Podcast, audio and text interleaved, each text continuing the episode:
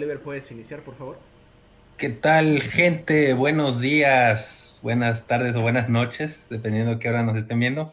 Bienvenidos al super podcast imaginario de aquí de Fenómeno Imaginario, justamente la sección que habla los temas de superhéroes que más nos interesan.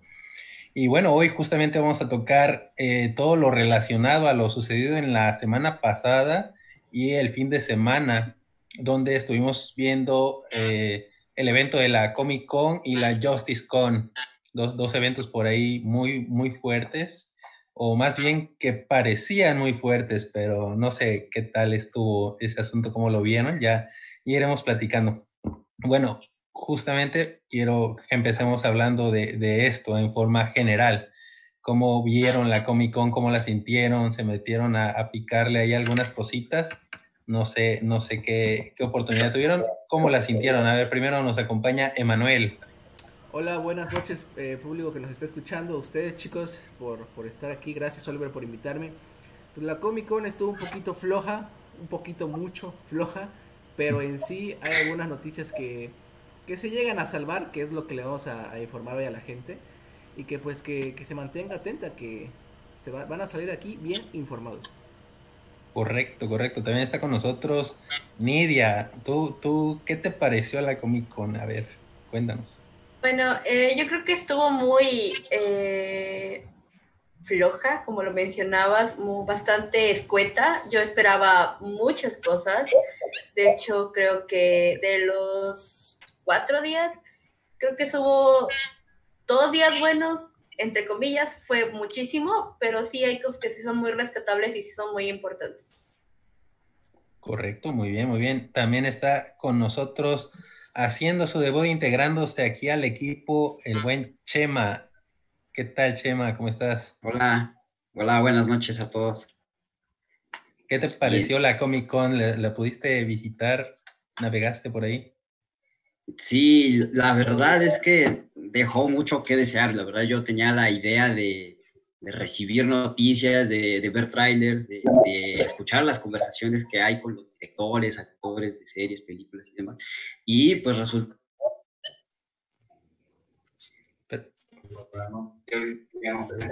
Se nos está trabando aquí un problemas técnicos. trabó un poquito, Chema, Chema. te, perdemos, Chema. Pero bueno, bueno. este, también, también está con nosotros, a ver si ahorita se recupera, pero está también con nosotros el buen Paurán. ¿Qué tal, Paurán? Hola, gente. Gracias por sintonizarnos, escucharnos y la Comic Con realmente afectó bastante que fuera en casa. Realmente no fue lo mismo que en otros años donde nosotros podíamos disfrutar, ver, escuchar las noticias, ¿no? Te emocionabas bastante, ¿no? La gente también. La gente que va a las Comic Con son las que ayuda bastante a que esto suceda. Entonces, al no estar la gente, pues las noticias fueron un poco, ah, ok, va a pasar esto. Entonces siento que sí hubo noticias salvables, sobre todo en las series, pienso yo, las series que estábamos esperando. Entonces, este, la Comic Con me dejó eso, pero hubo buenas noticias que ya las tocaremos más adelante. Correcto, correcto. Y también está debutando también en esta sección y con nosotros aquí en la familia de Fenómeno Imaginario. Belén, ¿qué tal Belén? ¿Cómo estás? Hola. Pues bien. Y pues ahorita pues obviamente con lo de la pandemia, o sea, es algo completamente distinto. O sea, antes, pues, o sea, muchos de nosotros no hemos tenido la experiencia de ir allá en persona y disfrutarlo, ¿no? Pero pues ahorita por lo mismo de la pandemia, pues nos dijeron, pues todos vamos a poder verla y todo eso. Y muchas, muchas personas se emocionaron al principio al saber que ya por fin iban a tener como que la oportunidad de verlo, aunque sea digital, pero verlo. Pero aún así como que igual, como que a muchos dejó insatisfechos, por así decirlo, por lo mismo. Esperabas como que más acción, más trailers, más como que más energía, pero ahorita como que estuvo muy apagado. Pero bueno, aún así las noticias están bastante interesantes. Correcto, correcto. Y es que como, como todo festival, yo, yo así lo veo como un festival a todo eso que, a ese mundo que nos gusta, de los nerds, geeks, este, friki, como lo quieran decir. Eh, eh, mucho, mucho es su peso por la participación de la gente, estar ahí en vivo físicamente. hay veces que a lo mejor ni siquiera entran ¿no? a, las conferencias, sino que se quedan viendo ahí todos los puestos de, de, que ponen las diferentes este, empresas y, cosas así. Vaya, es, es una feria, ¿no? Eh, y tienes que ir y vivirla para, para sentirla. Y, y, ya ahorita como que en estas épocas de, de pandemia ya estamos un poco hartos de Zoom. Tenemos Zoom por todos lados y tener que aventarnos conferencias de Zoom, vaya, se vuelve tedioso, pesado, eh, no sé, o sea, yo así lo siento, sí debieron de haber este, aprovechado que era una situación así para presentar trailers, para presentar cosas más visualmente más atractivas, pero igual entiendo que a lo mejor las productoras no se atreven o no, no lo pueden hacer porque justamente no, nadie sabe cuándo termina esto entonces no saben si aventarse o no a decir, viene esta película, viene este otro proyecto, porque por la incertidumbre que, tienen. Entonces sí es una situación difícil y complicada. Pero bueno, yo los invito a que todos vayan a la página de, la Comic Con, todavía naveguen, hay muchas cosas todavía por ver, eh, descarguen su, su cómic souvenir que les dan. Este, hay, hay videos de, de, muchas cosas interesantes, hay unos que te hacen este, que puedas construir una batiseñal con cartón y papel, eh, un Nightwing, un, cosas así, que diga un, un X-Wing, eh, ahí de Star Wars. O sea, hay cosas interesantes todavía que pueden navegar y encontrar ahí en la, en la página de la Comic Con. Es interesante, dense una vuelta, dense la oportunidad. Y bueno, vamos a arrancar ya con las noticias eh, calientes, como, como las tengan así recién saliditas de, la Comic Con. A ver, Emanuel, vamos a empezar contigo. ¿Qué nos traes de noticias? Pues mira, voy a empezar con, eh, pues creo que de lo más, sí me escucho, creo que sí me escucho. Ok, sí me escucho. Creo que de lo más rescatable, creo que de lo más rescatable que, entregó la Comic Con para los fans que son de eh, The Boys, por así decirlo. No es mucho, pero les traigo esta nota, es pequeña pero se las traté de resumir lo más posible. Eh, como parte pues, de las noticias de la Comic Con del 2020, que inició el, si no mal recuerdo, el 22 de julio, ¿verdad? Si alguien me corrige si estoy mal. El 22 de julio, eh, Amazon Prime, eh, la plataforma de streaming, ha dado a conocer diferentes estrenos que tiene listos para, para finales de este año o el próximo año. Entre esos estrenos está la segunda temporada de The Boys como bien conocemos, eh, va a salir en, en, en, septiembre, si no, estoy, si no estoy mal, octubre-septiembre. Y la, la, noticia no era esa, porque esa noticia la dieron a conocer días eh, antes a la Comic Con. La noticia de la Comic Con es eh, que sacaron un tráiler, un clip, perdón, no un tráiler como tal, un clip, y renovaron la, la serie a una tercera temporada. Esto significa que eh, Amazon Prime le está dando el voto de confianza a que la segunda temporada va a ser otro éxito y por la misma razón eh, han, decidido renovar eh, The Voice para una tercera temporada. Esto también puede ser de que o les calculen que les vaya muy bien o la idea de The Voice desde el principio era hacer más, por así decirlo, de dos temporadas por lo que se adelanta el, por así decirlo, la pues eh, la autorización por parte de Amazon de realizarse esa tercera temporada. Hasta el momento, en el exitoso show que nos había confirmado su regreso, eh, se compartieron adelantos, como ya decía, clips, clips, exclusivos que reiteraban la fecha de estreno de la nueva entrega.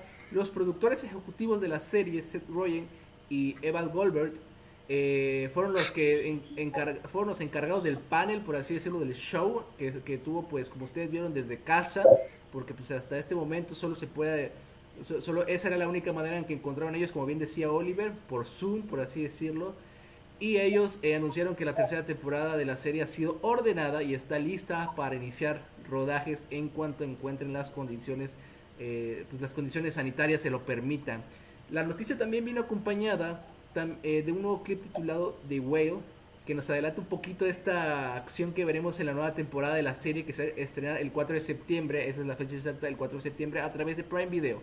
Y en sí esta es la nota como tal de, de, de, The Boys. No es mucho, pero esto es lo más rescatable de, la serie. ¿Ustedes qué opinan, chicos? Yo, yo sin duda sí la estoy esperando. O sea, The Boys es una serie que me vi en un día, en una sentada prácticamente este, porque te engancha esa serie. Entonces, y vaya, pensar que ya están pensando en la tercera temporada y eso que aún no estrena la segunda, como que da confianza, eh, no tanto así como por ejemplo lo maneja a veces Netflix, que empiezas una serie con miedo, que no sabes si te la va a cancelar a la mitad. Entonces, este, no, eh, aquí en Amazon Prime como que sí, sí está. No sé, ¿ustedes cómo lo, cómo lo ven ese tema? Realmente The Voice es una serie que te atrapa desde el primer capítulo. Es una serie en donde dices, wow, yo la quiero terminar de ver, ¿no? Entonces, este, es una buena apuesta. Esperemos que la segunda temporada sea igual de buena como lo propusieron en la primera. Y la tercera, ¿no? Es algo que dices, wow, va a haber una tercera, vamos a esperar a verla, si ni siquiera hemos visto la segunda, ¿no? Entonces, este, le está apostando mucho a Amazon, como ya lo mencionaron, a diferencia de Netflix, ¿no? Que tiene capítulos muy al vacío, que tú dices como, ah, la voy a dejar de ver o la voy a poner en pausa, pero estas series no, dices, la tengo que acabar y hasta a veces no tienes tiempo, ¿no? Entonces, siento que es una muy buena apuesta y hay que esperar a ver que salga la segunda temporada y claro que también la tercera. Yo creo que es algo de lo que podemos esperar bastante. Digo, es bastante visionario que se avienten ya a, dar como eh, pistas de que va a haber una tercera temporada, como que solo tengan una en, emisión. Entonces sí habrá que ver qué, nos tienen preparados, ¿no? Correcto, correcto. Pues, este, Nidia, no sé si tú quieras compartirnos tu noticia ahora. Sí, yo les tengo, bueno, tres noticias voy a empezar por así que por orden cronológico de los hechos. Eh, pues voy a hablar de Vikingos, de Michael Hirst. Bueno, en el panel más que nada se juntaron los actores y el productor y hablaron este, de pues lo que le habían gustado de las cinco temporadas anteriores y de esta sexta que está a la mitad, que se quedó a la mitad, eh, y que aún esperan por terminar con 10 episodios. Eh, mencionan que el final de temporada va a ser épico, o sea, que, lo esperen porque hay mucho que, que, que, ver todavía. Y también nos dan como este comentario de que Valhalla, que es la temporada que sigue de eh, Vikingos, que la va ya a ambientar Netflix, va a estar hecha en una eh, temporada histórica de 100 años más adelante con el seguimiento de uno de los vikingos pues famosos ¿no? de la historia. Una que me llamó mucho la atención fue que pues van a también sacar lo que es, bueno, ya está en emisión, a partir del 15 de julio se emitió el primer episodio de la serie de Un Mundo Feliz, que basa de una novela bastante futurista de 1932, que es muy bonita por si tienen la oportunidad de leerla, léanla, es muy, muy bonita. Al principio yo tenía como que no tanta fe, pero porque, porque tengo mucha nostalgia del, del libro, ¿no?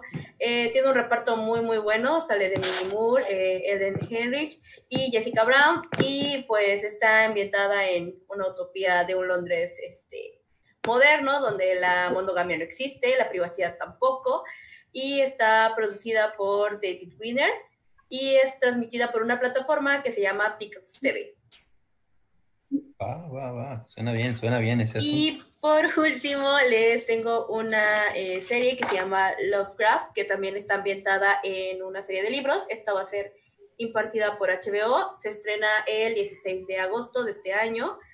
Y está basada más que nada en esta fantasía eh, oscura de un terror ficticio eh, de la época de los años 50 y reflejando época actual.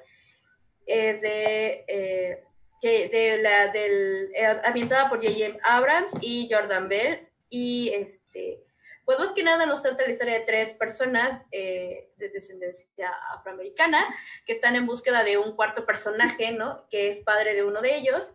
Y pues hay como que ver muchas cosas interesantes porque el tráiler se veía muy prometedor. Entonces es como de esta ambientación del perseguimiento, del Ku Klux Klan y todo esto. Entonces sí le tengo como que también eh, cierto, cierto respeto a esta parte de esta serie. y, están con dos grandes, o sea, J.J. Abrams, que es de los que participó con, con Star Wars, que a mí en lo personal me gusta más sus, sus, acciones en Star Trek, en realidad. Y Jordan Pell, que el que hizo Oz, y, no me acuerdo cómo se llama la otra. Get Out. Get Out, sí, muy buenas, muy buenas, o sea muy, muy, y ver esos dos juntos ahí como que metiendo ideas a una serie, suena interesante, ¿no? Sí, nos da mucho de qué esperar también, entonces hay que tenerle fe. Recuerden, se estrena el 16 de agosto. Excelente, excelente. Bueno, bueno. Eh, Chema, ¿qué tal? ¿Cómo estás? ¿Ya nos escuchas? ¿Te regresamos a la vida? Sí, sí, creo que sí. No tengo ni la menor idea de lo que... no, son las cosas que pasan en el vivo, no hay ningún problema. Por ahí tienes este, algunas noticias de, lo visto en la Comic Con. Sí, de hecho, este, de las que más me interesaron fue la de Bill and Ted de, Face the Music, que es, eh, es, una, es la, el seguimiento de las películas anteriores de, este, protagonizada por Keanu Reeves. Y este, pues realmente la plática de, del el director, los productores y los dos actores, hay las dos actrices que, están, que se suman a la historia, sí este, marca algo bastante interesante en la película, en la trama de la película. Eh, básicamente su charla de ellos se basa, este, la basaron en, en, anécdotas de cómo fue que esto, este dueto llegó a, a, protagonizar esta historia, cómo se creó esta historia, que para mí fue uno de los datos más importantes que, que pude este, ver y escuchar en la, en, la conferencia. Ellos recordaban cómo surge esta, esta historia de que ni siquiera estaba planeado en hacerse una película, ¿no? Y a mí se me hace muy interesante cómo es que a partir de sketches pequeños, independientes, que no tenían nada que ver uno con el otro, finalmente hicieron una historia muy grande que, pues, finalmente fue el, el, resultado de la historia que vimos, ¿no? De estos dos amigos, este, que van viajando a través del tiempo y se encuentran con ellos mismos y, bueno, hacen una... Es, muy divertidísima la película. A mí eh, me gustó muchísimo cuando yo la vi y me quedé que, que, que, está, no, como que no le entendía al principio, así, porque la, la, la, primera vez que la vi fue este, como a la mitad, a la mitad para adelante, y así me quedé como, eh, ¿cómo, cómo, ¿cómo está esto? Pero ya después, este, cuando la volví a ver y luego ya leyendo bien cómo iba la historia, ya pude entender que ellos estaban viajando en el tiempo y van, este, y, luego los saltos en el tiempo, ¿no? Que van llegando a una época determinada y se van encontrando con, con héroes de la, de la historia, ¿no? De Estados Unidos, como Beethoven, ¿no? Y eso es algo divertidísimo, ¿no? Además de que, este, en la nueva historia que, que, nos traen en, en, este año, pues, se estrena este, el 21 de agosto de, de, este mismo año, este, se suman dos actrices a la historia y dos personajes muy importantes también, que son este, básicamente la, las hijas de estos dos este, personajes, ¿no? Entonces, ahí también existe una dinámica bastante interesante que hablaban este, eh, de esta charla de la Comic Con, ¿no?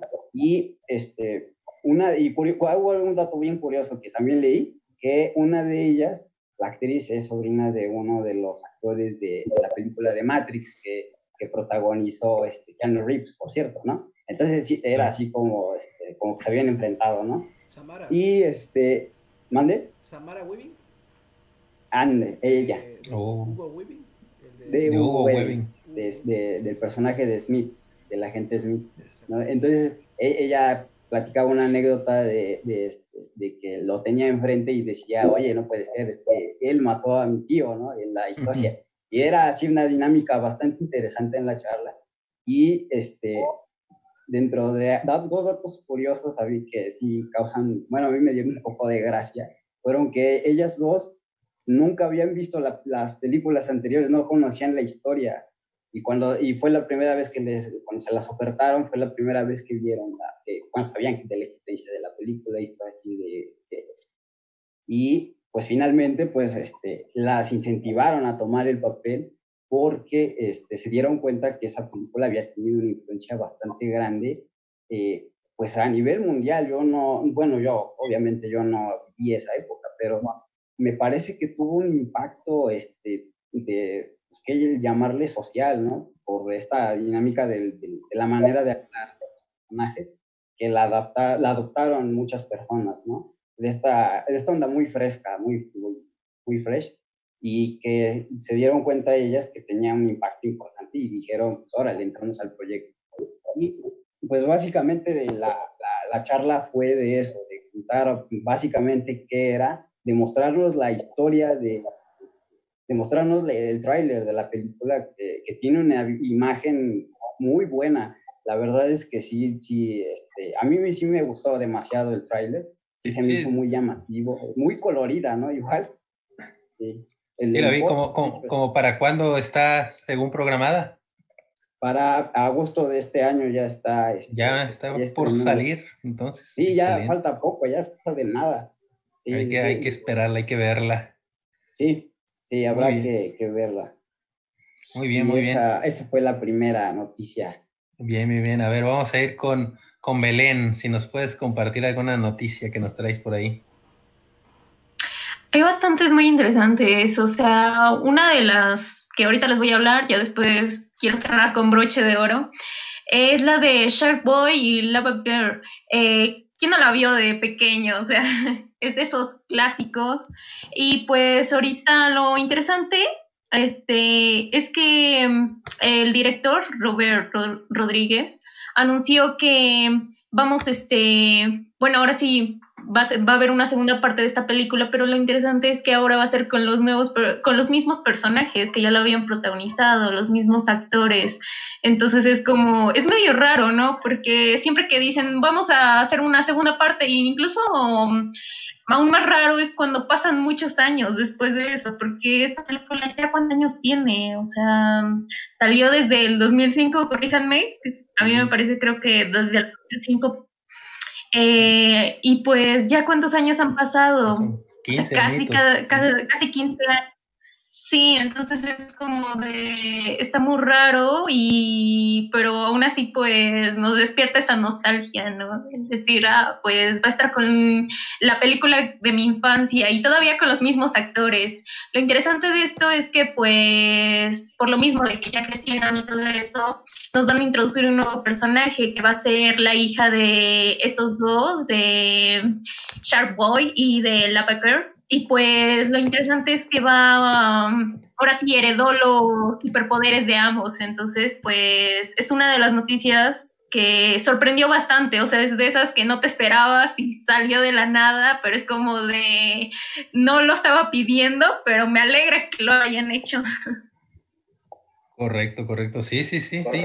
definitivamente suena muy interesante. Por, ¿Y ustedes qué tal les pareció? ¿Vieron esta película? Sinceramente, eh, la vi por pedazos. Nunca la vi completa. No sé siquiera de qué trata la historia. Porque yo me quedaba con, más con mini espías. Que esas sí las, sí las vi completas. Pero sentía como que esta era la copia barata. nunca me llamó la atención verla. Eh, pero fíjate que está interesante ver a otra vez a este actor de Crepúsculo, que ahorita se me fue el nombre, Taylor. Eh, Taylor. Exactamente. Eh, volver a verlo porque tiene años, sin exagerar, años que no que no se le ve en pantalla. circulaban unas imágenes de que estaba un poco chonchito, ¿no? No sé qué va a pasar ahí. Pero creo que pasó lo mismo que con Zac Efron. Creo que pasó bien Creo que pasó lo mismo que con Zac Efron, que después de que terminó de rodar, por ejemplo, en el caso de él, eh, pues, eh, Crepúsculo, y en el caso de Zac Efron, eh, Baywatch, creo que como dijo, ya estoy harto de tener como esta dieta de que hasta en el agua tengo que contar cuánto tomo para que no suba de peso, y como que se, se fue con todo y también está, no sé cómo esté ahorita, porque de verdad tiene años que no veo ni siquiera su cara, de, así que no sé, pero, pero me, me gustaría ver algo así ahorita porque no sé si quedaría con los tiempos en los que estamos. En aquellos ayeres, en 2005 creo que se estrenó, dijeron, eh, pues estaba esta, esta tecnología, estos efectos que se veían falsos, pero te los creías hasta cierto punto. No sé cómo lo adaptarían ahorita que ya tenemos todo.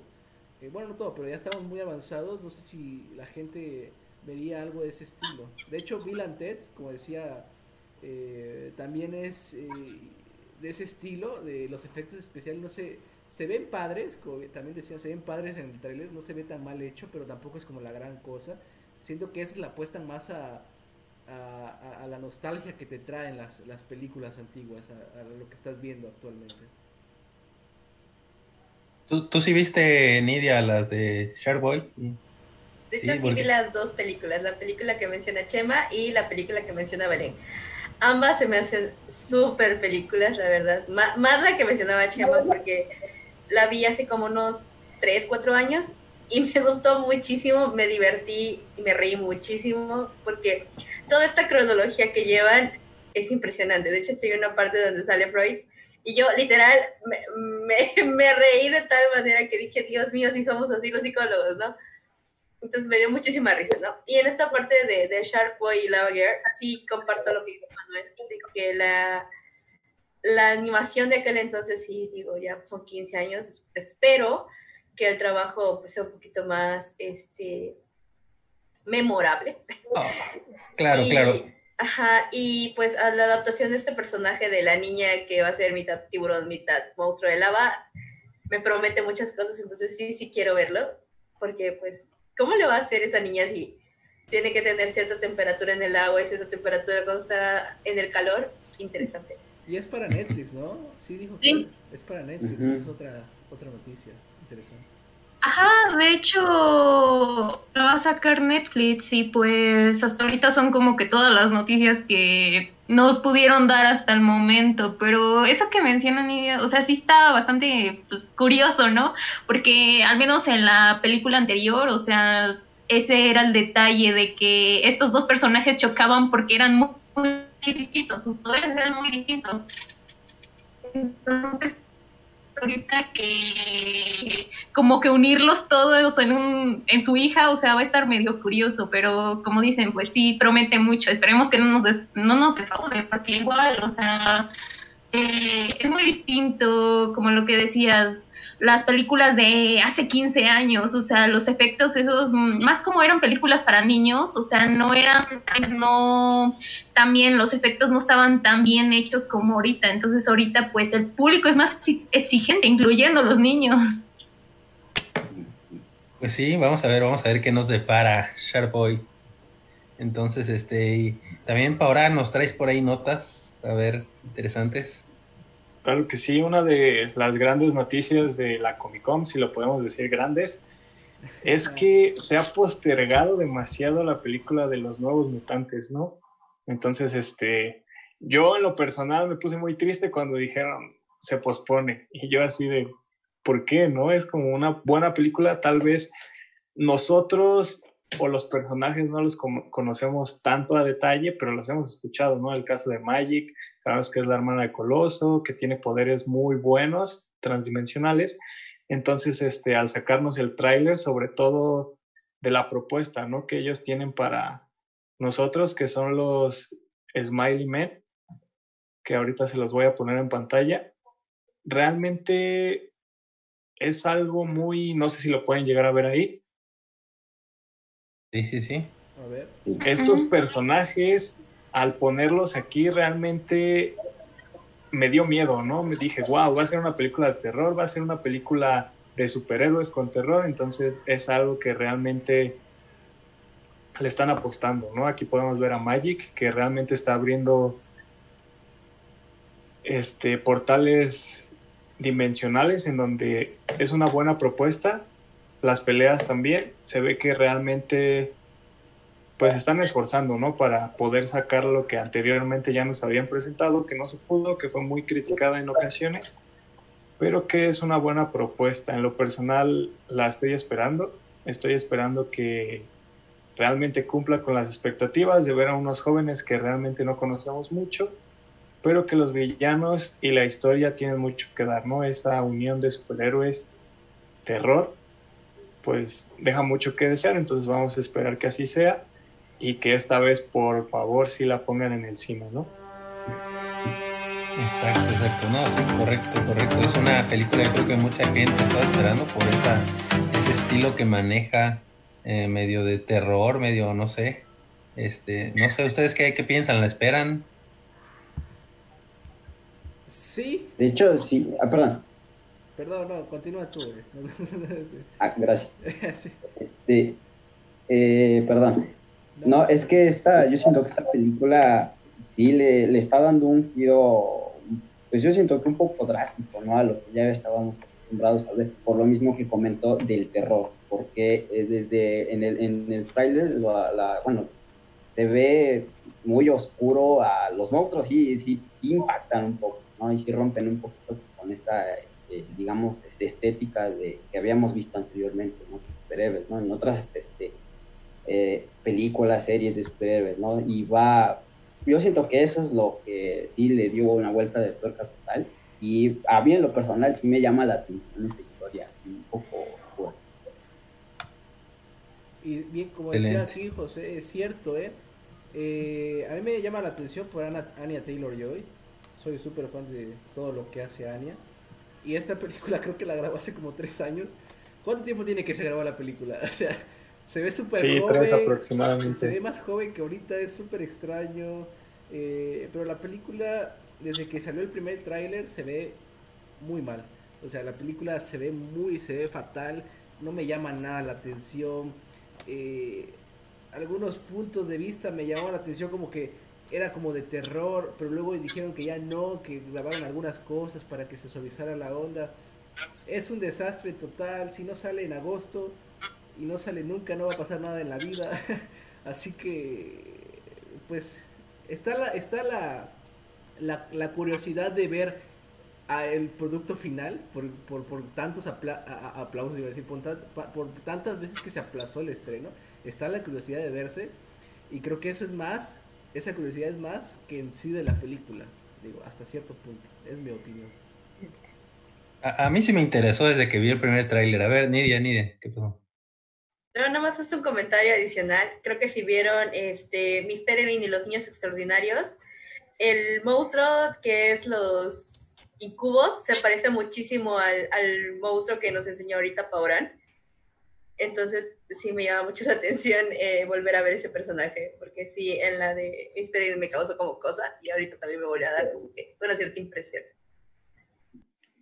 Bueno, bueno, bueno, pues a ver, este, ¿qué otras noticias nos trae por ahí, Emanuel?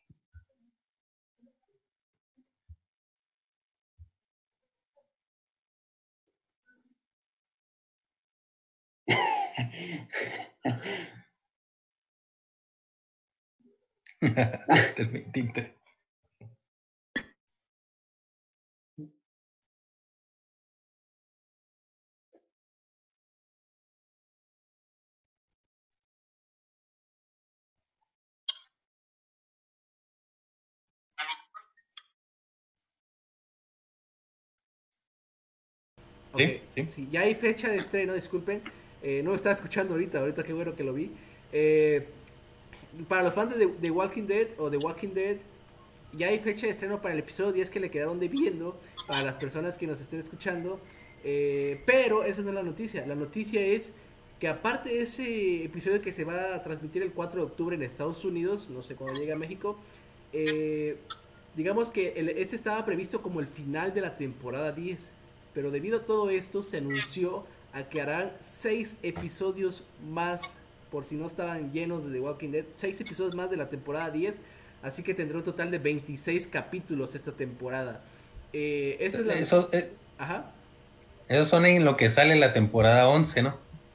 así como para que... Eh, que fue atrasada, creo, por lo del COVID y todo eso. No, esta es de la temporada 10. La temporada sí, 11 Aún, viene en camino. Pero sí, Se, se, le suman a, a los por así decirlo, 20 capítulos que ya tenía de base, se le van a sumar otros 6 eh, para, los fans.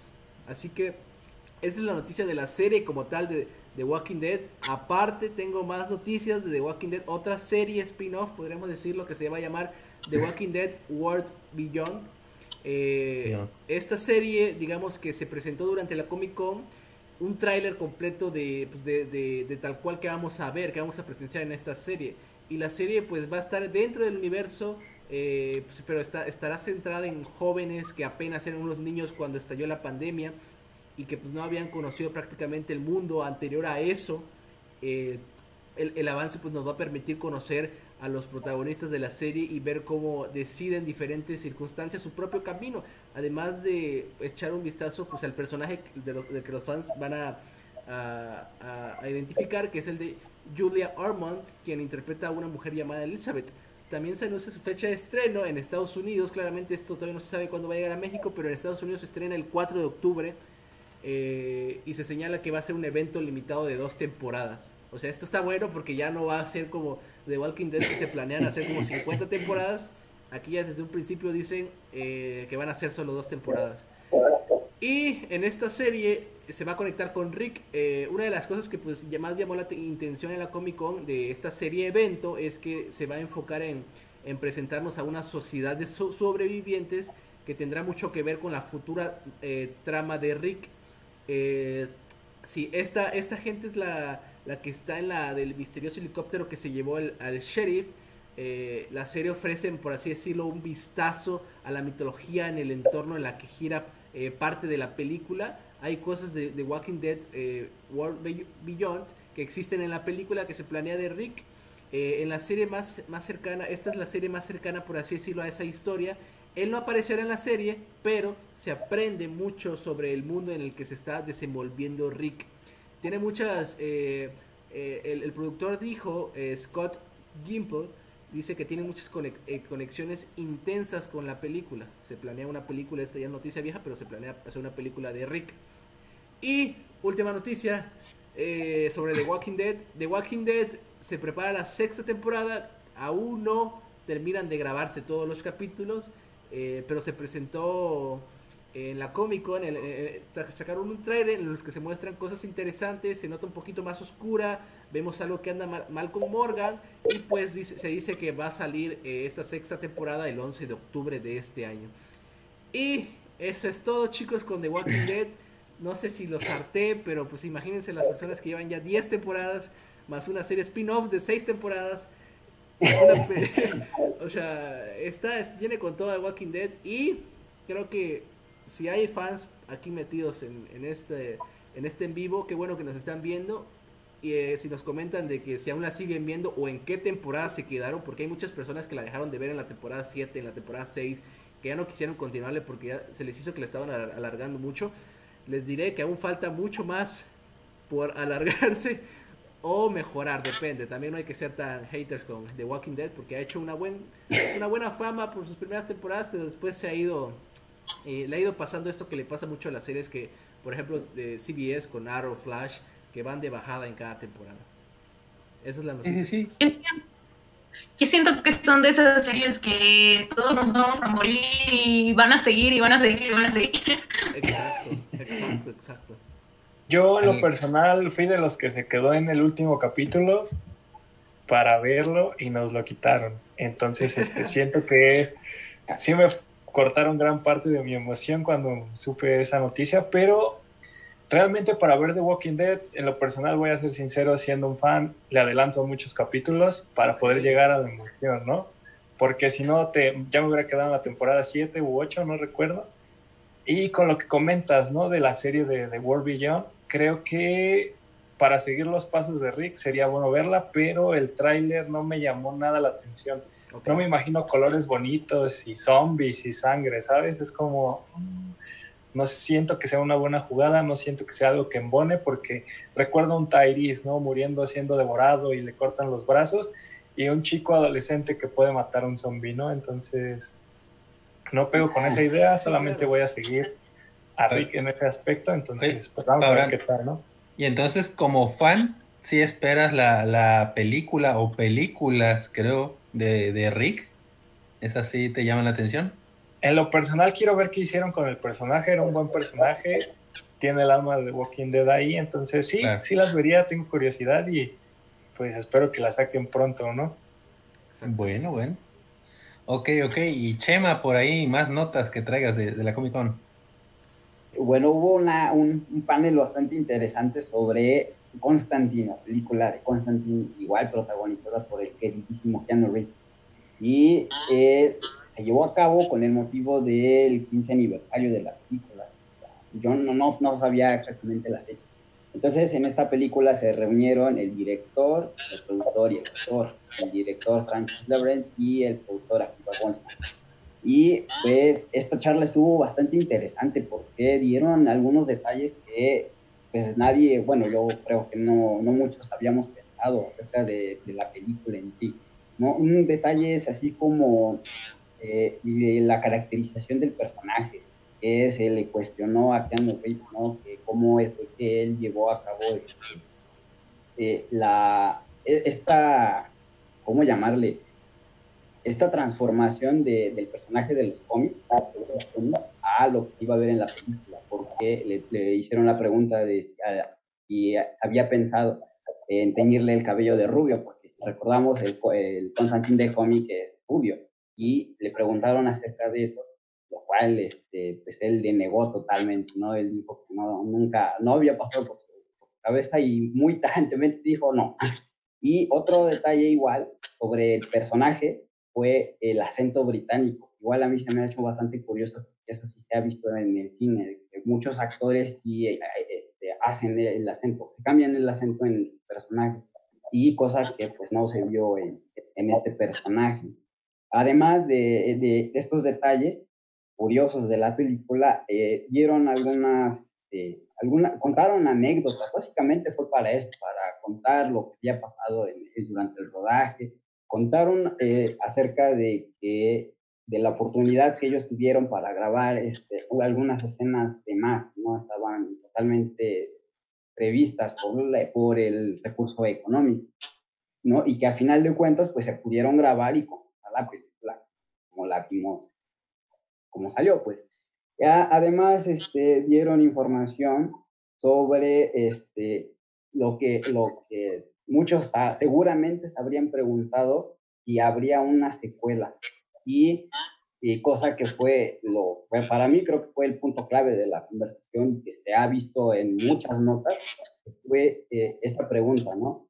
Y que básicamente el productor y el director pues dijeron que lo tenían en mente, lo practicaron por mucho tiempo y finalmente pues no pudo completarse nada.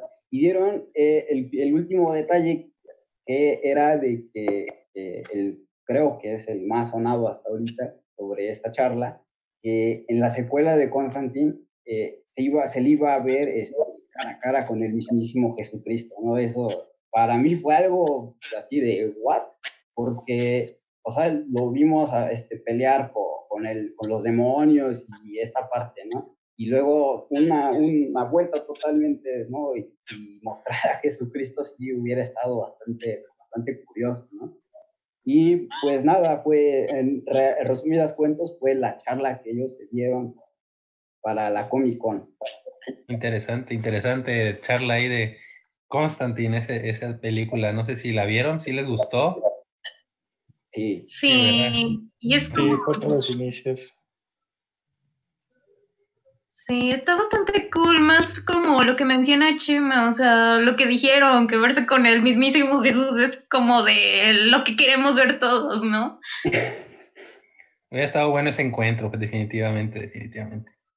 Sí, de, hecho, este, ¿cómo, ¿cómo, lo iban a caracterizar? ¿no? A mí me, sí me, me da mucha curiosidad saber cómo, cómo lo iban a, a poner en la película, ¿no? Siendo que tiene pues, un poco oscuros, ¿no? Hablando de Constantine, yo, yo, les quería hacer esta pregunta. ¿Les late el Constantine de la, de la serie? Eh, ¿Sí les gusta, por así decirlo? ¿Creen que es mejor que, que por ejemplo, Keanu Reeves? O sea, sé que son diferentes, pero ¿qué, qué, qué opinión tienen ustedes, por así decirlo, rápidamente resumido, del Constantine, por así decirlo, de la serie del Arrowverse? El de la serie, en lo personal, lo pude ver con, bueno, se incluyó con Legends of Tomorrow, ¿no? Y tuvo su serie de tres capítulos. Exacto. Creo que fue una buena propuesta del actor. Me, es muy chistoso, ¿no? Se involucra mucho en el papel. Si lo podemos comparar al de los cómics, siento que es parecido, es muy divertido, chistoso, se pone serio. Entonces, a mí en lo personal me agrada mucho el actor y su interpretación en las series. Me gusta mucho y siento que fue el que salvó mucho a Legends of Tomorrow en estas últimas temporadas donde él salió porque siento que llevan de picada igual. Entonces, al involucrarse él, da un poco más de curiosidad, ¿no? En lo personal. No se, no se pudo recuperar tanto como las primeras temporadas donde los actores eran muy buenos, pero pues les ayudó un poco, ¿no? Sí, concuerdo contigo. Bueno, bueno, bueno, pues sigamos con las notas. Por ahí, Belén, nos traes otra nota de la Comic Con. Sí, este, justamente de qué creen, de Marvel, justamente cuando, bueno, ven que ya han si pueden ver la pantalla, no sé. Sí, sí, se ve perfecto. La pueden Sí. Vale, pues es justamente esto, justamente ven que Marvel y bueno, DC en general ya habían dicho que no iban a involucrarse, pero pues nos trajeron esto ahora sí casi casi de sorpresa, fue una de las sorpresas de la Comic Con. Y pues es sobre la tercera película de Spider-Man, solamente que, que creen se retrasó. Eh, pero la buena noticia es que no se retrasó tanto tiempo, solamente se retrasó un mes, entonces pues ya no sé, ahora se va a estrenar en diciembre de 2021 por lo mismo de la pandemia y eso, pero pues por suerte no, no las retrasaron tanto como algunas otras películas. Lo interesante de esto es este, algunos de los detalles que nos dieron a conocer sobre esta película, y es que este personaje, pues ya ven, este, había estado muy cerca de Iron Man y todo eso, pero ahorita, como todos ya saben, pues este personaje ya es imposible que vuelva a salir. Entonces, ahorita este personaje se las va a arreglar solo. Incluso dicen que eh, puede haber la posibilidad de que él se haga su mismo traje y de que pues ya se lo ya se le vea como más involucrado como sus antecesores, ¿no? Porque esa es una de las críticas que siempre habían hecho con este Spider-Man. Y es que, a diferencia de los demás actores, bueno, de los otros dos, de Andrew y de Toby, Toby. es que, es que ellos este, estaban como más apegados a los cómics. O sea, de que este era un chico pues que se las tenía que arreglar, que todo eso, incluso él mismo se hizo su propio traje, estaba, era un chico pobre y este prácticamente fue como un, como si lo hubieran traído casi casi un sugar daddy, ¿no? O sea, es como, sí, ten, te doy todo, y esta era como la principal crítica, decía, no, pues es que parece que no es Spider-Man, parece pues nada más un niño al que le regalan todo, entonces ya ahorita para todos aquellos que lo criticaban de esta forma, ahora sí, pues este es uno de los cambios que nos traería esta tercera película. La verdad, por este, por estos puntos, como que siento que sí promete, se ve comprometedora, y más por ser pues la tercera, ya ahora sí la al final, y también por cómo terminó.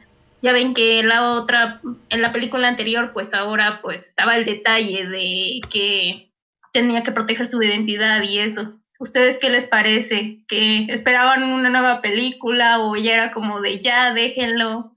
No será lo mismo sin Iron Man. Sí quiero, quiero este, eh, comentar o agregar para la gente que nos está viendo que justamente acabamos de debatir el tema de los Spider-Man en el cine en un podcast de la semana pasada, por si quieren ir a, verlo. Ahí debatíamos que, quién nos había gustado más o no de los live action. Y una de las cosas o que pesaba en esa discusión era justamente el hecho de que Spider-Man de Tom Holland no hace sus cosas, todos se lo regalan cosas así, como que le resta al personaje. Y bueno, eso que nos comentas de, lo que intentan hacer ahora, quitarle un poco la tecnología de Stark y, y hacerlo más independiente, yo digo que suena bien, o sea, a ver, habría que ver cómo, cómo funciona. Es un buen Spider-Man ese Tom Holland, lo hace bien, lo intenta hacer bien, y entonces me gustaría ver qué, qué pueden hacerle con dejándolo un poquito solo, independiente. ¿Ustedes qué dicen, chicos? Pues ya Yo creo que solo. yo creo que este Spider-Man eh, tiene mucho que ofrecer y creo que la noticia cayó como anillo al dedo típico de algo que haría Tom Holland de dar spoilers innecesarios cuando no tienen que haber, o sea, le di- Marvel dijo, no vamos a ir a la Comic Con, ah, pues ahí te va Spider-Man 3, ¿no? Entonces así como, es como de, lo volvió a hacer, ¿no? Entonces, creo que sí, lo que iba a comentar a Manuel es que ya lo hizo solo, sí, al final de la segunda película él ya empieza a trabajar solo, pero todavía tiene tecnología de Star y en la primera película en la que aparece él dice que su traje lo hizo él y ya después Tony se lo modifica, entonces quiero ver qué va a salir de esto. Yo, yo pensé que se refería a solo sin Tony Stark. Eh, ¿A eso te referías, Oliver? ¿O solo en sí el traje? No, no, no, a que ya haga las cosas por él mismo. O sea, no es Ah, lo ya mismo hacer un traje como el que hizo para la segunda de él, que Sí, claro. pues tenía ahí toda la tecnología de estar para hacer un traje nuevo. O sea, eso, Y pues, la- y la qué chiste, teniendo. ¿no? Y qué chiste, Entonces, ajá, porque- pero Pero parece ser que en la tercera, como comentan, ya lo va a hacer él solo, o sea, sin tecnología de estar, o sea, ya Ah. más al estilo Peter Parker, no al estilo Tony Stark. Amaría yo eso. Yo en lo pero- personal, Perdón, continúa, por no, no, no, termina y ya yo opino, no te preocupes. Ok, eh, rápidamente. Eh, sí, sí, pues sí, ha, ha demostrado su madurez al regalarle eh, Edith a un extraño, prácticamente. Es muy maduro este Spider-Man y creo que puede lograr él solito construir su traje. Venga, venga, Tom, tú puedes. Sí se puede. Se puede. Yo creo que Marvel se está equivocando mucho al traernos información de un superhéroe que ya acabó de salir su película, ¿no? Su última película de Marvel fue de ellos y siento que están quemando mucho al personaje por la fama que ya tiene, ¿no? Entonces pudieron haber hecho algo mejor como sacarnos algo de Eternals o otra información diferente, ¿no? Porque solamente vamos a decir, oh, Spider-Man, vamos a ver qué hace, ¿no? Se quedó en que lo cacharon siendo Spider-Man a Peter Parker, entonces esperemos que sea algo bueno, que ya podamos ver a un Spider-Man independiente, a un Spider-Man que diga, wow, ya no está Tony Stark aquí, voy a hacer las cosas por mí mismo, inclusive sin la sin que salga Happy, ¿no? Ahí salvando el día. Entonces, pues esperemos a ver qué pasa. Muy bien, muy bien. Y justamente, Paurán, ¿qué más noticias nos traes? Hay algo muy peculiar que Marvel está queriendo igualar a DC, tal vez no en sus películas, pero sí en todas sus demás, digamos, cómics o películas animadas, ¿no? Que es involucrar el terror en sus series, que es la próxima que va a sacar por medio de la plataforma de Hulu, que es Hellstrom, que cuenta la historia de los hermanos Damon y Satana Hellstrom. Realmente se habló al principio que iba a tener la participación del mismo Ghost Rider, ¿no? El mismo que salió en Agentes de Shield, que la hizo Robbie Reyes. En lo personal me gustó mucho ese Ghost Rider, pero en el nuevo tráiler no vimos nada y tampoco se nos informó acerca si iba a aparecer, ¿no?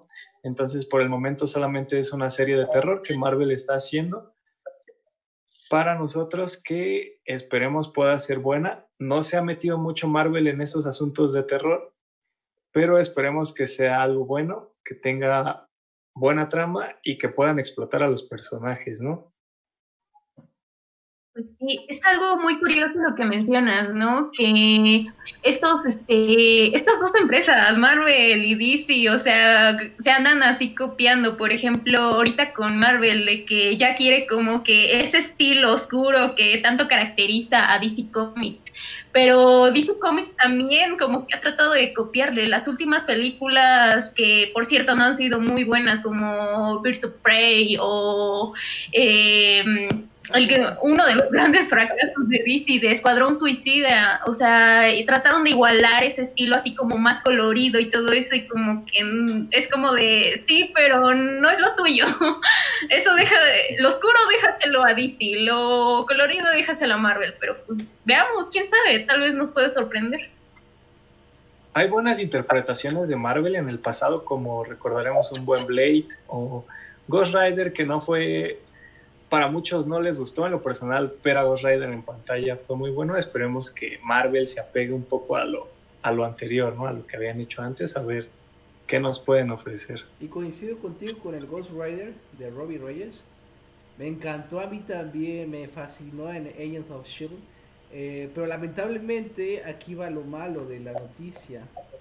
Eh, esta, esta serie venía del anterior, por así decirlo, eh, los que estaban encargados de Marvel Television con anterioridad, por así decirlo, los que se encargaban, si no, recuerdo mal, de Agents of Shield, Daredevil, esta parte de Marvel, un poco más oscura, esa parte ya no está, ya no existe, ahora es Kevin Feige el que se encarga de eso, uh, o sea, ya también tomó control ahí, y esta serie, pues digamos que creo que la van a hacer a un lado, sea buena o mala, apunta más a que no va a ser buena, la van a hacer un lado como igual pasó con eh, The Runaways, si no mal recuerdo, o, o, también con otras series que igual, esa, esa también salió en Hulu, que pueden no ser tan malas, pero pues no, no me sirve, ¿sabes? Ahorita ya no me vas a servir, ya cambió todo la onda que teníamos, esta serie estaba desde antes y se hizo por esa misma razón, pero no tenemos planes contigo a futuro. Eso es lo único malo de, pues, de esa serie como tal. Por eso creo que no viste a Ghost Rider, porque pues no, la- no, no están tomando en cuenta para, para nada. Sí, exacto. Sí, cambiaron los directivos y cambiaron muchísimas cosas. De hecho, mencionaron, ¿no? Que es la última de Marvel con ese sello que tenían anteriormente. Entonces, pues lamentablemente es una pérdida, ¿no? Lo mismo vimos que pasó con Daredevil, Iron Fist, todas ellas. Entonces, pues que se quede, ¿no? Como una buena serie que vimos. Exacto. Y, y, y no sé si este todavía tienen notas o notas, notas flash. ¿Qué tienes por ahí, buen Emanuel?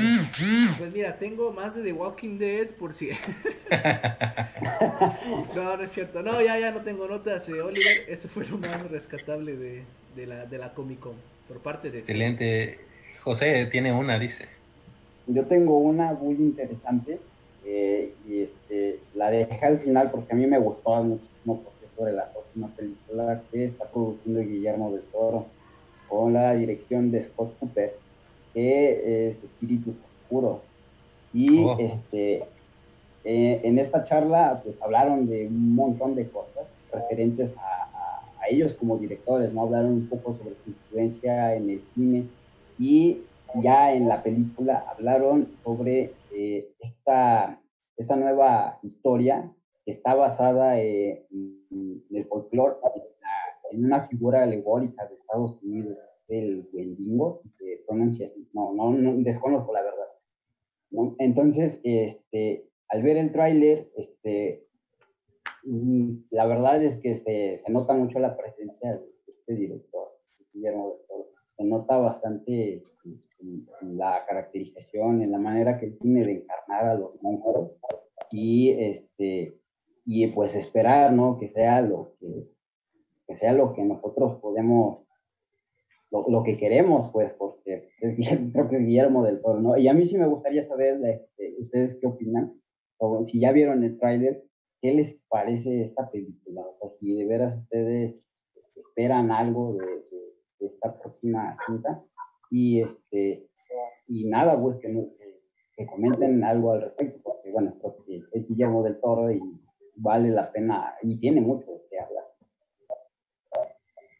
Sí, sí, la verdad sí, me- creo que sí vi por ahí algo. Y sí, efectivamente, sí se ve toda la mano por ahí de Guillermo del Toro, aunque creo que es productor nada más. Este, pero, pero sí, definitivamente es, eh, tiene su sello, así que, que sin duda es algo que hay que ver, ¿eh?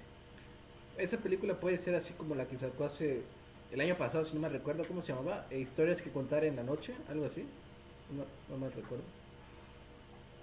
No, no me acuerdo, fíjate de esa. Pero algo, Ay, a- Historia de algo así. Exacto, Ajá. algo así podría ser esta película igual, eh, tipo terror con buenos monstruos, como lo se caracteriza aquí el buen Guillermo del Toro, algo más, eh, no tanto que tenga su sello, pero no que, que no sea de él, porque pues, como bien dice, él la produce, él, eh, es diferente, pero aún así siento que si viene de Guillermo del Toro, creo que ya es un sello de garantía muy grande. Sí, respecto a eso, este, el director, Scott Cooper, hablaba sobre su manera de, de narrar las, las historias, ¿no? Que él, él, habla sobre que no le gusta dejar el mensaje en las películas, ¿no? Sino que se vaya descubriendo lo que él quería decir en la película, no en la primera vez que ve esa película, sino que se le, deja a uno la, la espinita de volver a verla y encontrar algo diferente, ¿no? Entonces, ah, ahí es donde yo creo el sello característico del director y luego el respaldo de, de Guillermo del Toro, de- haciendo lo de los monstruos. Me parece bien, porque eso de que te cuente todo en la película, en diálogos o algo así, como que no, no es muy de mi agrado. Entonces hay que verlo, habrá que verlo, definitivamente. ¿Dijiste Tom Es- Hooper? Scott, Scott. Ah, Ok, ok, ok. sí, porque- Es que Tom, Y, Tom, y- Tom Hooper es el actor de My Hero. No, perdón, de, de, de Umbrella Academy. El que le hace de, Umbrella. de Fortachón.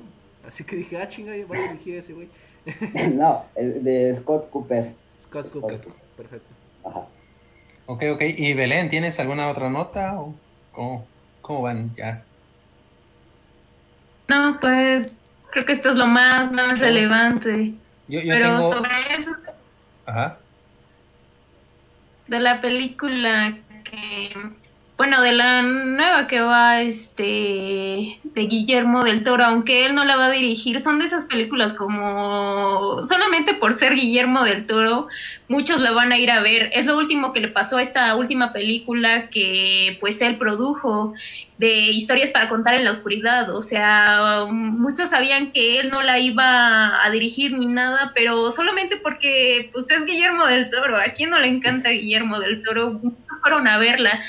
Eh, a como fue la película, sí, o sea, tiene así como, pues, su toque, ¿no?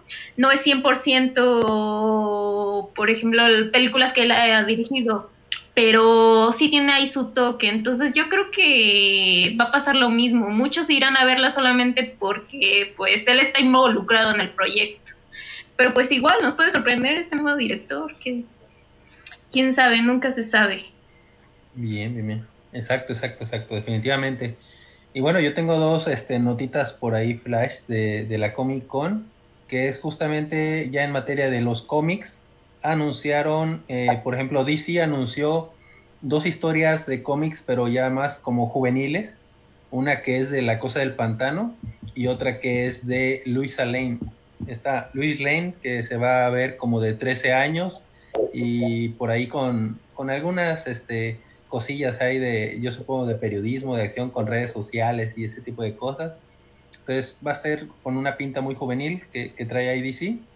Y la carta fuerte o grande de, Marvel en cómics viene con un nuevo crossover que es Empire o Imperio, donde van a juntar ahí a los Avengers con los Cuatro Fantásticos y los Kree, los Skrull.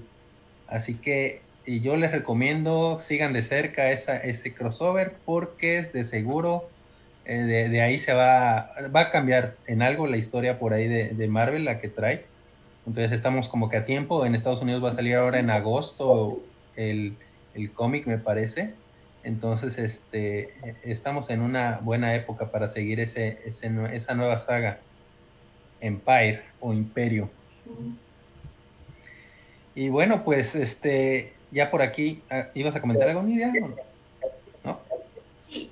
Eh, una nota super flash eh, para los fans de Star Trek que tengan hijos. Eh, Nickelodeon se unió con ellos y van a sacar una serie para niños de Star Trek. Entonces, por si la quieren checar también, para que, para que tengan un buen inicio los niños en este encaminamiento de Star Trek. Sí, sí, de hecho se ve buena, ¿eh? sí me interesó cuando vi el tráiler. Se ve interesante la caricaturilla esa. Chequenla, chequenla. Y bueno, de la Comic Con estamos servidos y vamos a pasar a, hablar un poquito por ahí de la Justice Con. A ver, déjenme ver si les puedo compartir algo. Y ustedes me dicen si se ve, no se ve o qué pasa. Sí se ve, sí se ve. Sí. Sí se ve. Ok, correcto, correcto. Pues, pues nada, o sea, eh, a, un grupo de fans se les ocurrió, se les hizo buena idea que en eras de la Comic Con, ¿por qué no hacemos también la Justice Con? Y este está, eh, justamente se atravesó en el fin de semana de la Comic Con, los días 25 y 26 de, este, de este julio. Y, bueno, este... Ah, ok, ya, ya estoy viendo que, que sí se ve, perdón. Este... Eh, hicieron unos paneles y hablaron todo lo relacionado a Justice League, pero de, del Zack Snyder. O sea, hubo, hubo mucho tema de, de, dónde cortar de ahí, que fue lo que nos presentaron. Estos fueron así como que los pósters que nos, que nos dieron, que nos trajeron. Y bueno, eh, el primero de ellos en, en, hablar fue justamente el actor que interpreta el papel de, de este...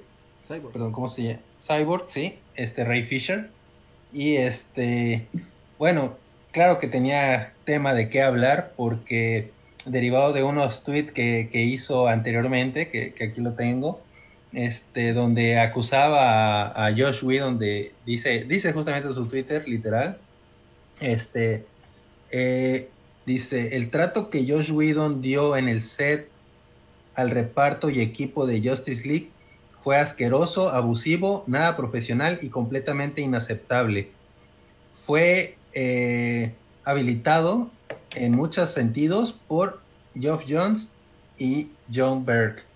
Entonces sí fueron fuertes declaraciones las que hizo este Ray Fisher sobre Josh Whedon, que, que, vaya, después también se, agrega, se agregó más gente por ahí este, a la polémica, eh, algunos en contra, como por ejemplo los dobles de, de, la Justice League sobre esta escena justamente que no querían o no quisieron filmar este, los protagonistas y puso a los dobles de acción a hacerla, por eso de hecho la, la Mujer Maravilla así como que no se le ve el rostro porque era la doble.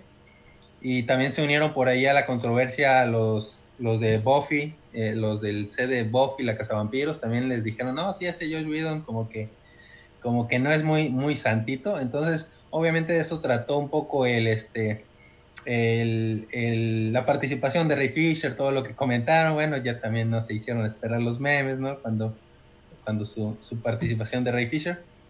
Entonces sí estuvo, estuvo interesante ahí por ese lado. Este, además de que sabemos obviamente que, que este que Ray Fisher, eh, Cyborg, el personaje, va a ser un importante personaje para eh, lo que es la Justice League.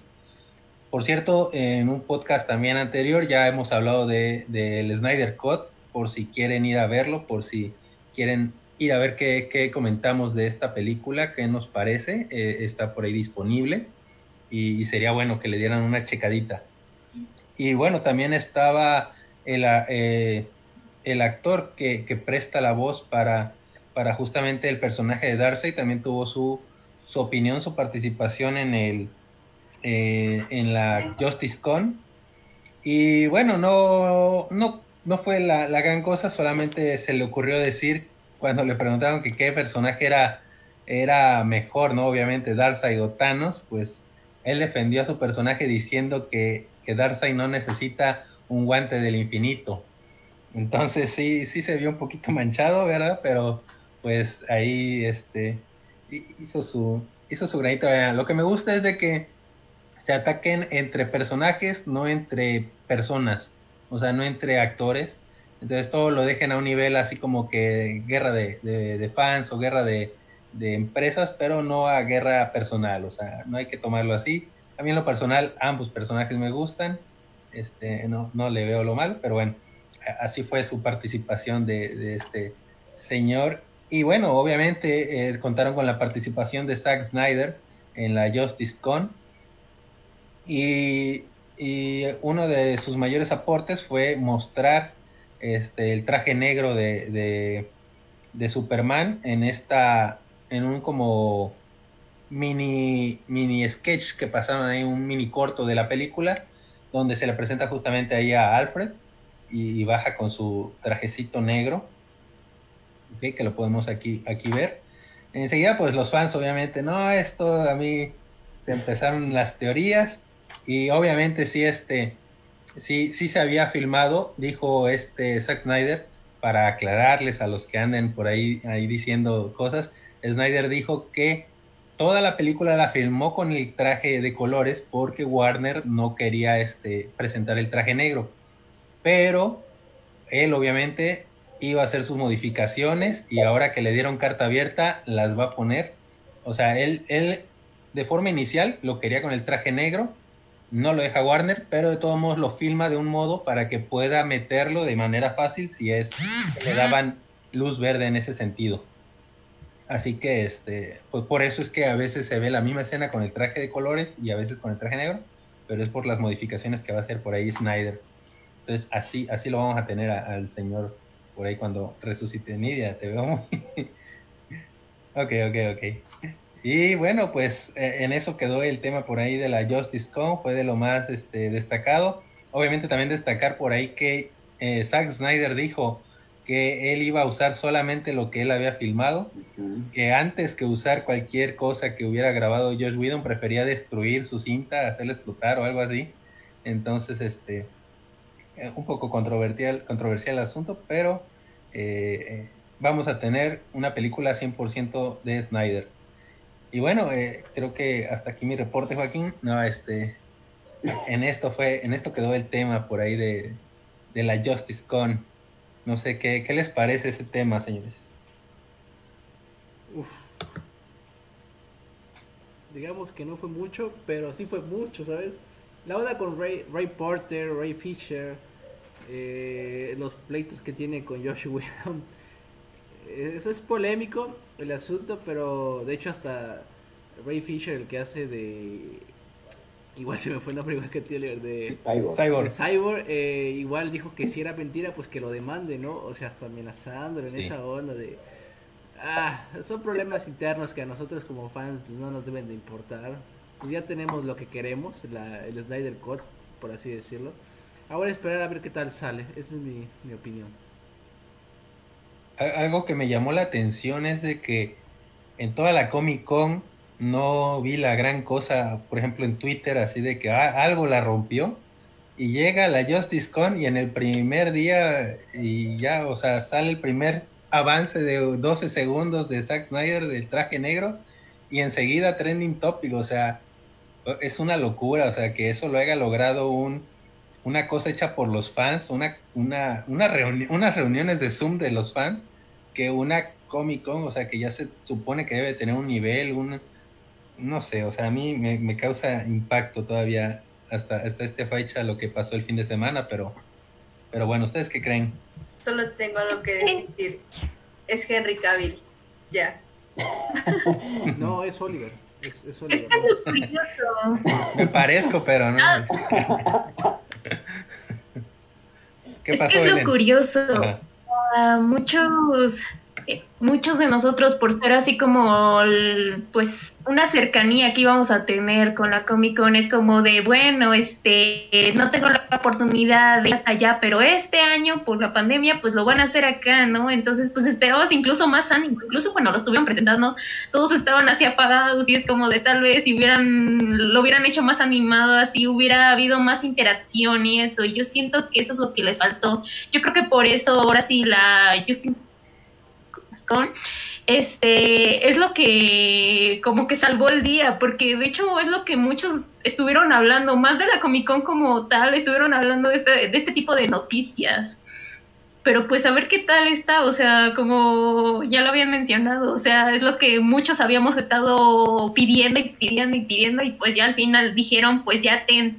Y lo curioso que mencionaste, o sea, mm, eh, Zack Snyder, o sea, mil veces prefiere morir que todo antes de usar material que no fue suyo. Entonces, pues eso promete mucho, la verdad. Exactamente.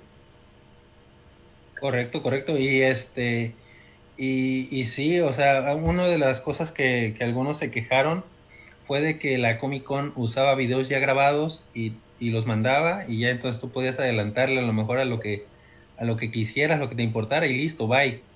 Entonces, este, no sé, o sea, a lo mejor hubieran captado más si era algo como en vivo, y obviamente presentar cosas como que interesaran, o sea, lo que hemos visto siempre en las otras Comic Con es que cada día surgía algo nuevo que hacía explotarle la cabeza a todos los fans, ¿no? En algo. Entonces, eso pesó mucho, pesó demasiado que no hubiera nada de eso. Entonces, pues sí. Tristemente. Tristemente. Sí, sí, fue triste esta Comic Con. Pero bueno, eh, próximamente, en unas semanas, ya viene la, la DC Fandom. Exacto. Uh, sí, sí es correcto, así se llama. El 27 o veintitantos de agosto, como en un mes más o menos. Pues ya como un mes, ajá, exacto. Entonces, yo creo que ahí viene muchas cosas buenas. Todavía no pierdo la esperanza. Ben La Comic. Con no me hace perder la esperanza, exacto. Todos esperamos por ahí el regreso de Ben Affleck, el regreso de, de muchas cosas, Zack Snyder. Entonces, a ver, a ver qué nos depara la, la, el DC Fandom. Y sin duda es, es uno de los temas más esperados. Pues bueno, chicos, ¿algún comentario final que quieran hacer de, de este tema? Emanuel, despedida y Eh, comentario final. Rápidamente comentar de la que sí, que nos estén viendo porque para la parte de la DC Fandom, así es, sí, sí me, si no me acuerdo mal, DC Fandom, se vienen creo que mejores cosas que la Comic Con.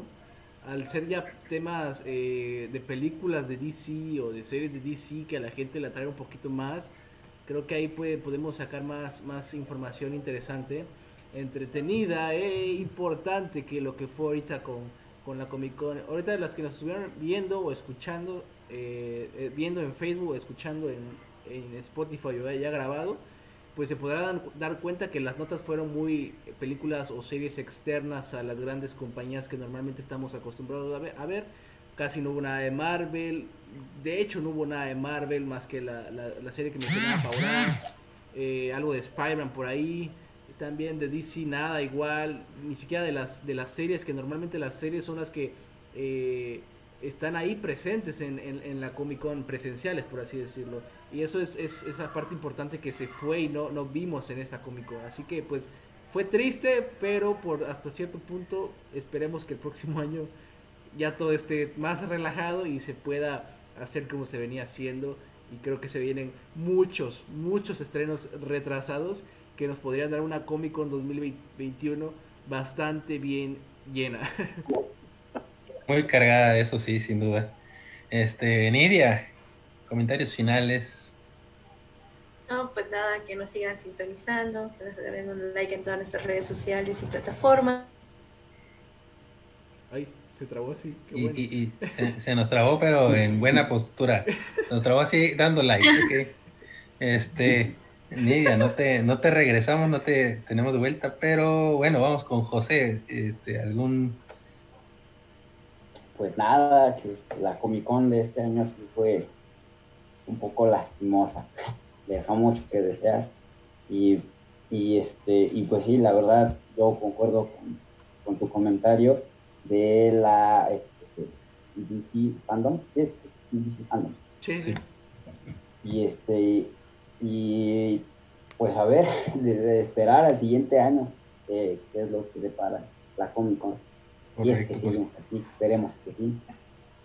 Fíjense que sí, justo lo que comenta Emanuel, él puede ser, o sea, si tienen pensado ir a una Comic Con, podría ser buena idea ir a la del próximo año, que seguro va a venir recargada con mucho, mucho contenido, si es que ya todo esto se regularizó, ¿verdad? Obviamente. Ojalá. Sería, sería una muy buena, buena oportunidad. Y bueno, Belén, comentarios finales, despedida. Pues sigan apoyando Fenómeno Imaginario, o sea, quién sabe qué tal si crecemos bastante y ya el próximo año nos ven a nosotros ahí en la Comic Con. O sea, apoyen. sí, o sea, y pues más allá de la desilusión de todos por esperar más emoción y todo eso, pues aún quedan muchos programas por ver. O sea, algunas noticias, aunque fueron noticias así muy rápidas y eso, pues están buenas. A ver qué tal. Correcto, es correcto. y sí, definitivamente. ¿qué te queda San Diego? La verdad, me queda como a 30 minutos caminando. Oh. Entonces, de hecho, si todo sale bien, les prometo que si seguimos con Fenómeno Imaginario, buenas sorpresas, ¿eh? Para el próximo año, sin lugar a dudas. Excelente. Ahorita, de hecho, nada más porque se cerraron todas las, las instituciones de gobierno como la Secretaría de Relaciones Exteriores y cosas así, pero si no, lo hubiéramos podido lograr, pero bueno, por ahí detallitos técnicos. Pero, pero bien, ya el próximo año vamos a ir con todo. Y este, y sí, pues no queda más que eh, agradecerles por vernos, síganos viendo, vean los anteriores podcasts, están muy buenas las conversaciones que hemos tenido.